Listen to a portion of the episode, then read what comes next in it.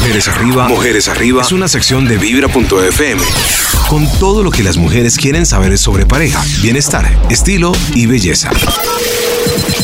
Hola amigos de Vibra, soy Angie Reyes y hoy quiero que hablemos del divorcio. En un matrimonio no todo es color de rosa.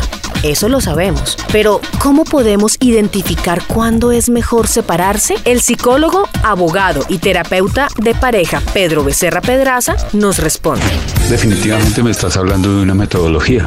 Pienso que cuando uno tiene una dificultad, por decir algo, tiene que hacerse una endodoncia porque hay una muela que duele mucho, conviene bastante ir al profesional de la odontología. Cuando uno tiene una duda tan significativa como saber si es preferible el divorcio al matrimonio, la metodología incluye la intervención de un experto, de un tercero.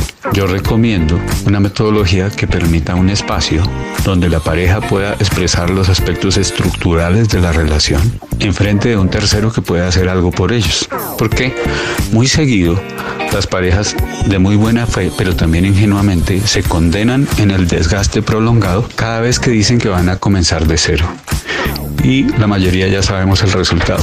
Entonces, me corresponde como terapeuta de parejas recomendar que en una circunstancia de este talante, en un nivel de compromiso tan significativo con lo que viene en la vida, en el sentido de terminar una relación con todos los efectos que trae un divorcio, conviene que sea consultado con un experto.